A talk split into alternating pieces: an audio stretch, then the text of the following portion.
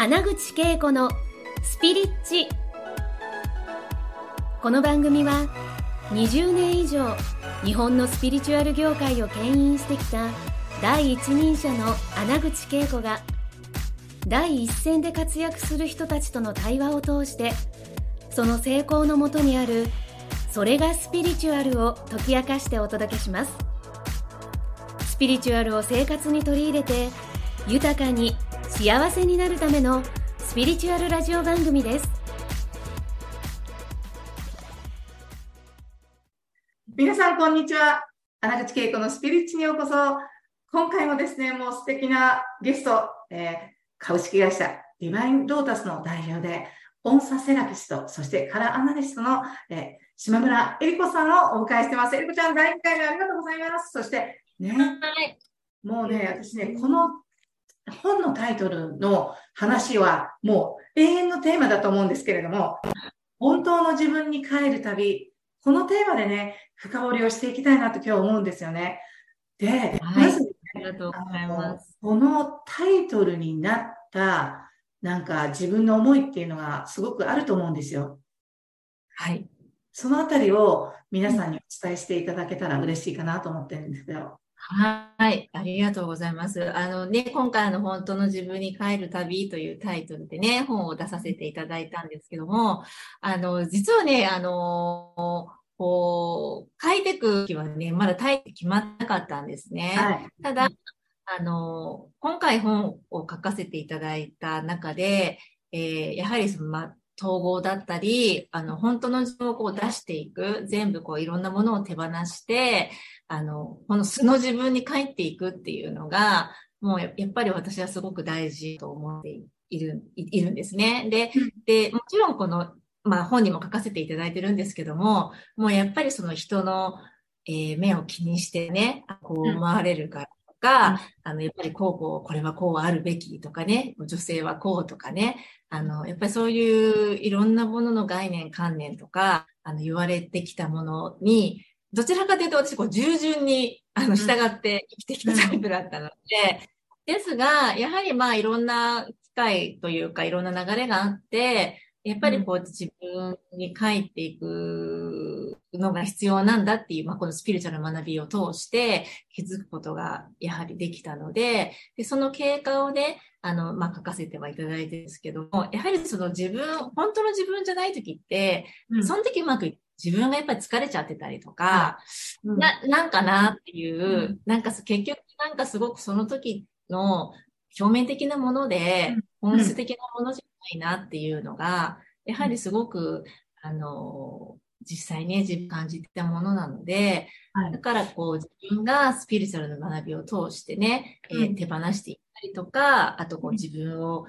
示していったりと表現することで、まあ、どんどん楽になっていったんですね。なので、その辺を、あの、ちょっとこう書かせていただいたという感じです、ね、はい、ありがとうございます。そして、あのね、本当の自分に帰るっていうね、この私はね、この本のまず表紙見て、あ、本当に素の自分が一番美しいんだなって感じたことが一つと、そして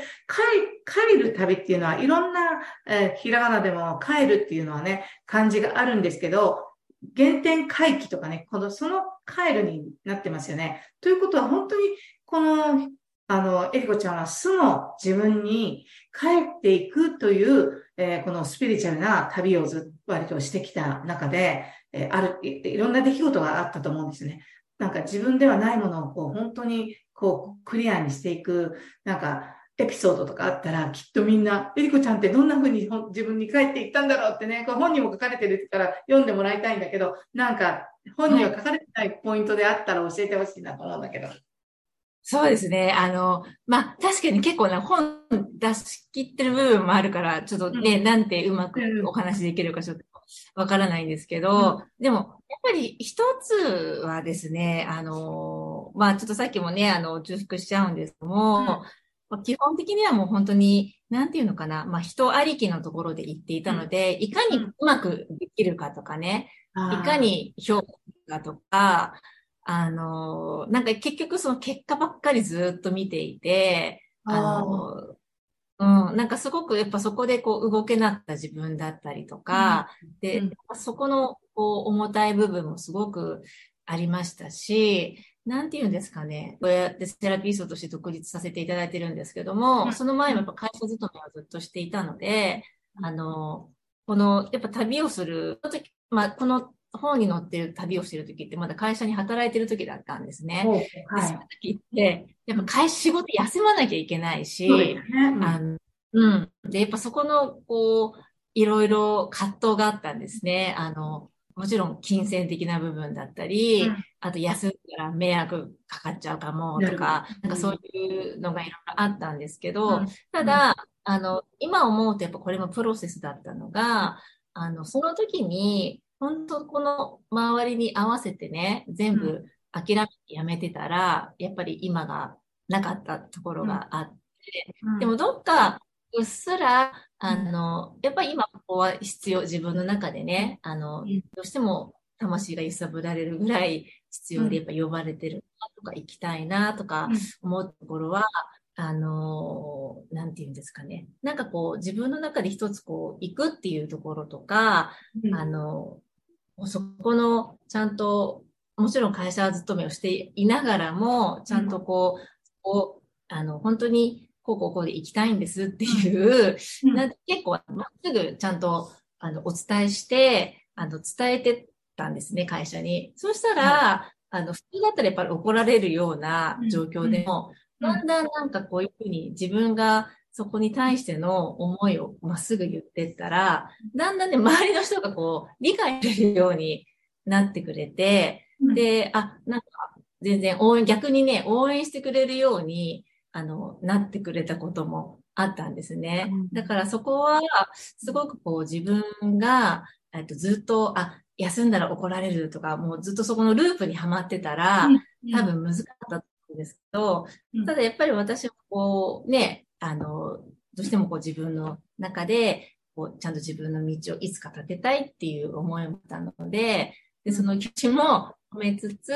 あの、一応行動に移しつつ、で、やってった中で、あの、いろんなものが、あの、実を結んで変わっていったっっていうのが、こう一つ、結構あの、会社にいた時に、うん、あの、会社の人のこう反応が変わってったっていうのは一つ、あの、うん、印象的な出来事でもあります、ね、面白いですよね。だから、自分の中で、まあ、この、世間という目に見えない、なんかが囲いというか、そしてそれを通して自分がね、こう鎧、本にもね、書いてた、その鎧をつけて、知らず知らず、それが正しいことみたいな、思いが、思い込みがいっぱいあった中で、その、そのままだったら、その、今のね、あの、オーディエンスの方も半分以上の方がおそらく会社にお勤めされていて、あの、エリコちゃんの、そのね、昔の状態の方も多いと思うんですよね。えそんな長期の、ね、例えば、ね、あの、ヨーロッパって結構長期で考えていかないといけないじゃないですか、聖地巡りって。はい、だからそんな、はい、そんな長いこと会社に、あのね、まず、えー、休むことは、えっと、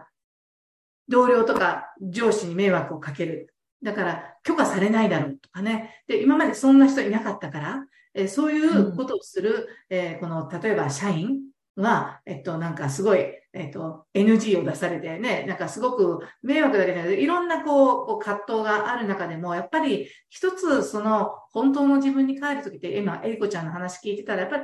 その思い込みがあった自分も感じながら、一歩踏み出して、コミュニケーション、伝えてみる。その、今までではなかった現実だけど、この現実も可能かもしれないという、その可能性の方をすごく、あの、一歩踏み出してやってみたら、そしたら、あ、いい、なんか最初は多分もしかいろんな抵抗向こうもあった。相手が、あの、会社側の同僚もあるいは上司もあったかもしれないけど、その可能性のなんか扉をね、一つ開いて、あ、こんなこともあるんだって。それ一回やってみると、実際にね、あの、次回も実はこの時期こうなんですって言ったら、あ